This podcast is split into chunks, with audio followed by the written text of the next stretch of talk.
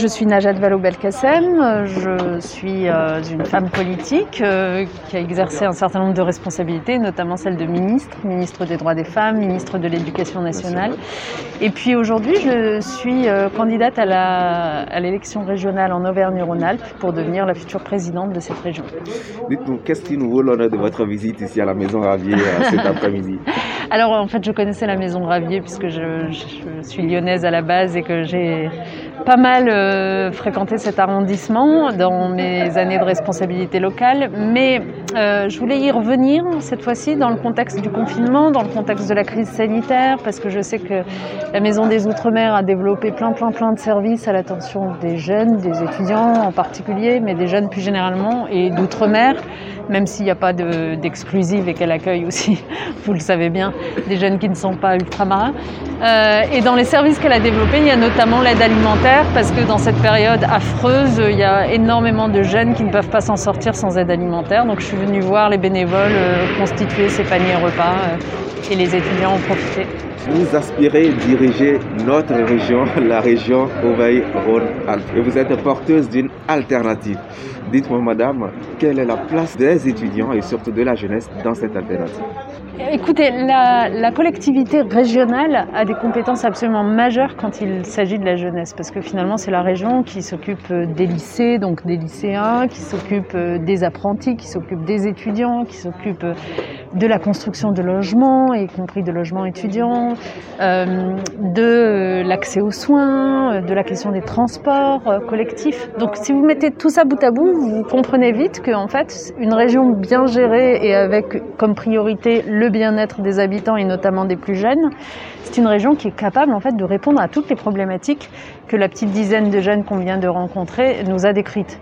Qu'est-ce qu'ils nous ont dit? Bon, c'est vrai que la crise sanitaire est là et que ça explique beaucoup de leurs difficultés actuelles, mais même en temps normal, le nombre d'étudiants qui vivent sous le seuil de pauvreté, qui euh, n'ont pas de revenus suffisants à la fin du mois pour pouvoir euh, ne serait-ce que se nourrir correctement, et c'est encore pire en ce moment, qui n'ont pas accès euh, aux soins, à la santé, et notamment à la santé psychologique, parce que c'est des files d'attente insupportables pendant des mois et des mois qui ne peuvent pas se déplacer pour visiter, pour découvrir du pays, alors que, comme on dit, euh, la jeunesse, c'est quand même euh, l'âge pour euh, justement faire des rencontres, pour s'ouvrir, pour être curieux du monde. Mais s'ils n'ont pas les moyens de payer le, TER qui va bien, le train qui va bien, bah, c'est pas possible. Donc, si vous mettez tout ça bout à bout, puis que vous terminez par la question centrale pour moi, qui est celle de l'emploi, et eh ben cette jeunesse-là, elle souffre. Et la région, si elle est bien inspirée, elle peut répondre à toutes ces questions-là. Et moi, c'est ce que je compte faire. J'aurai vraiment pour la jeunesse un traitement particulier parce que, parce que d'abord, je suis profondément convaincue que, que bah, c'est la principale richesse d'un territoire, d'un pays, et qu'on doit investir dans cette richesse, la nouvelle génération.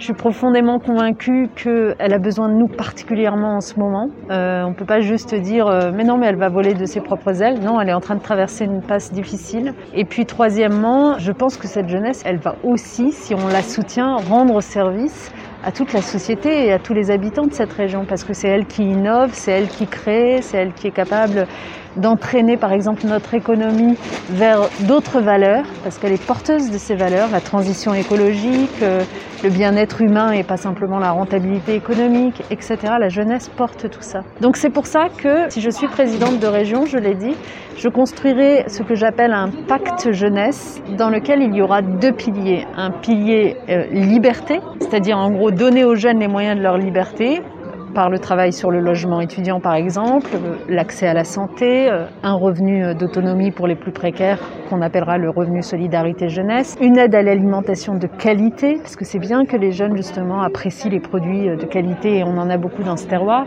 Donc ça c'est le pilier liberté.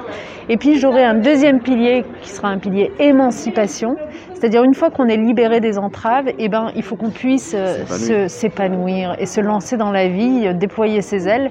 Et pour ce faire, ben, il faut une aide à la mobilité. Donc, par exemple, les euh, TER seront gratuits pour les moins de 25 ans les plus en difficulté.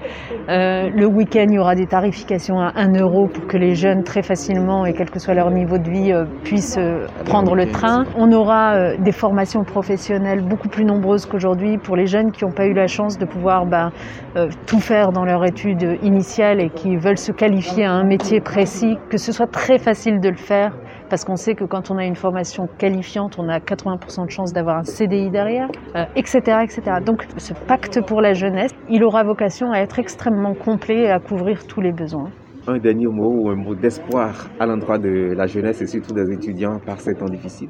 Le mot d'espoir, c'est comme je le disais à la jeune fille avec laquelle on discutait tout à l'heure, euh, je sais que c'est difficile, moi je ne vais pas minimiser la situation, hein. je sais que ça doit être absolument insupportable. En plus, j'ai été étudiante, si vous voulez, étudiante boursière, j'ai vécu en chambre universitaire, bon à l'époque c'est ce que je disais tout à l'heure, ma chambre faisait 9 mètres carrés, j'imagine si j'avais dû vivre un confinement et un Covid dans cette chambre de 9 mètres carrés, je vois très très bien à quoi ça pouvait ressembler.